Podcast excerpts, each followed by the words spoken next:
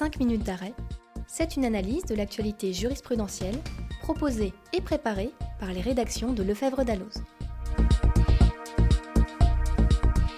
Bonjour à toutes et à tous, bienvenue dans ce nouvel épisode de 5 minutes d'arrêt en droit de la famille.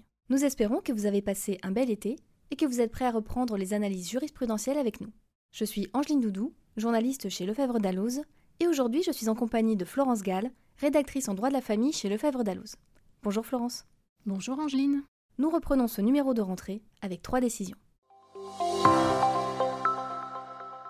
On commence avec une première décision du 13 juillet 2023 rendue par la troisième chambre civile de la Cour de cassation en matière de partage.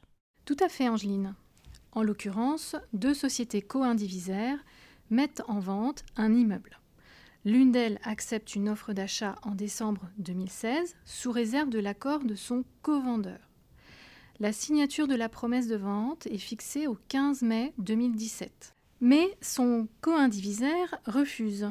Le bien est alors remis en vente et fait l'objet de la même offre d'achat. Cette fois, l'indivisaire qui avait dans un premier temps accepté l'offre la refuse, faute d'accord de son co-indivisaire. Pour ce faire, il se prévaut de la caducité de son accord initial au 15 mai 2017, date convenue pour la signature de la promesse.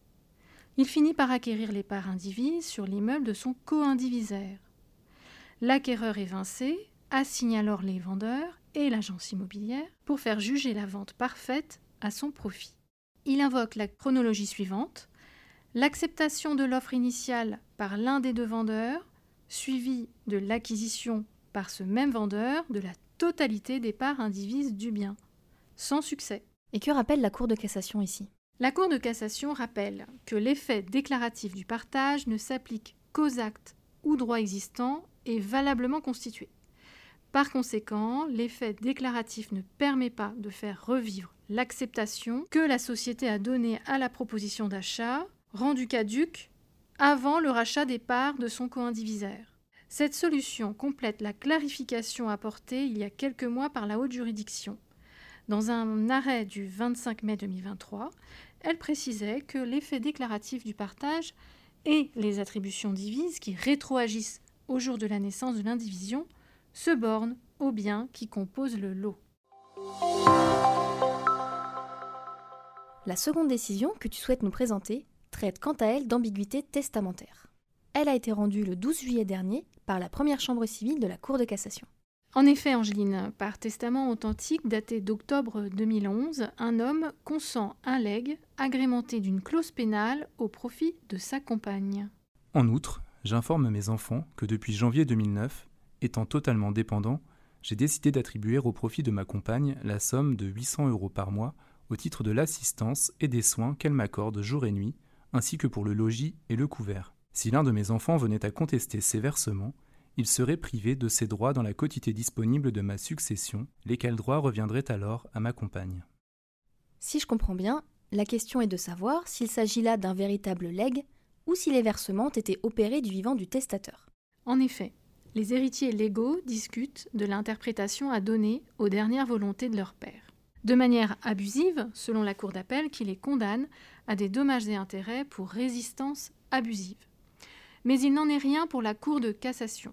Elle retient que les clauses par lesquelles le testateur informait ses enfants de sa décision d'attribuer des versements mensuels à sa compagne sont ambiguës. Partant, l'abus des héritiers dans l'exercice de leur droit de se défendre en justice n'est pas caractérisé.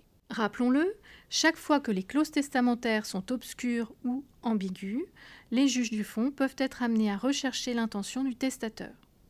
Il en va ainsi que le testament soit holographe ou, comme dans cette affaire, authentique.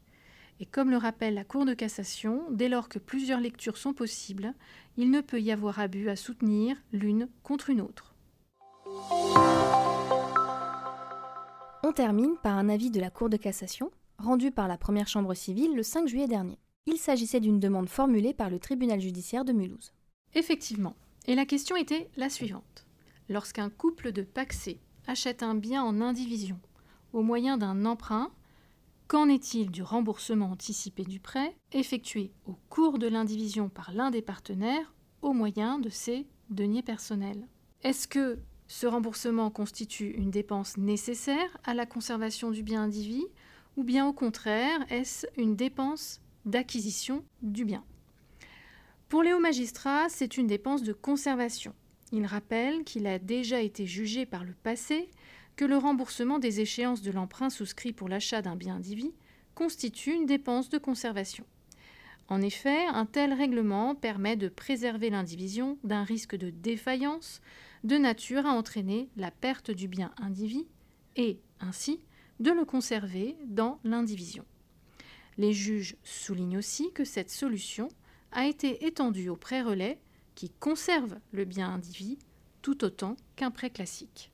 Enfin, ils précisent qu'il n'y a pas lieu de distinguer selon que le remboursement de l'emprunt s'effectue par le paiement des échéances ou par un ou plusieurs règlements anticipés. Pourquoi cette question a été posée à la Cour de cassation? Eh bien, l'enjeu était ici le droit à indemnité de l'indivisaire ayant remboursé avec ses propres deniers le prêt. En effet, selon l'article 815-13 du Code civil, seules les dépenses d'amélioration ou de conservation ouvrent droit à indemnité.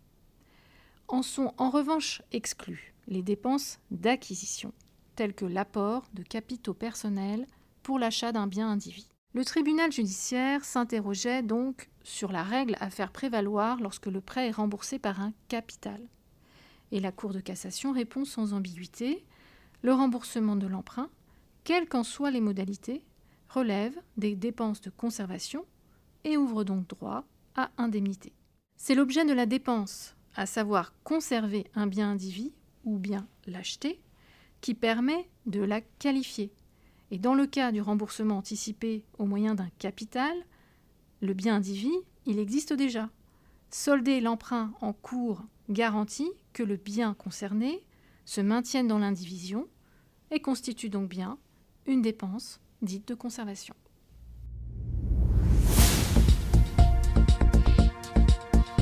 Merci beaucoup Florence pour toutes ces explications.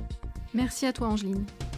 Merci à toutes et à tous pour votre attention et rendez-vous très bientôt pour un nouvel épisode de 5 minutes d'arrêt en droit de la famille.